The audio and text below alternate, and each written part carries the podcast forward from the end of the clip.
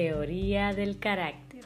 La ética del carácter enseñaba que existen principios básicos para vivir con efectividad y que las personas solo pueden experimentar un verdadero éxito y una felicidad duradera cuando aprenden a aplicar estos principios en su carácter y en su vida cotidiana.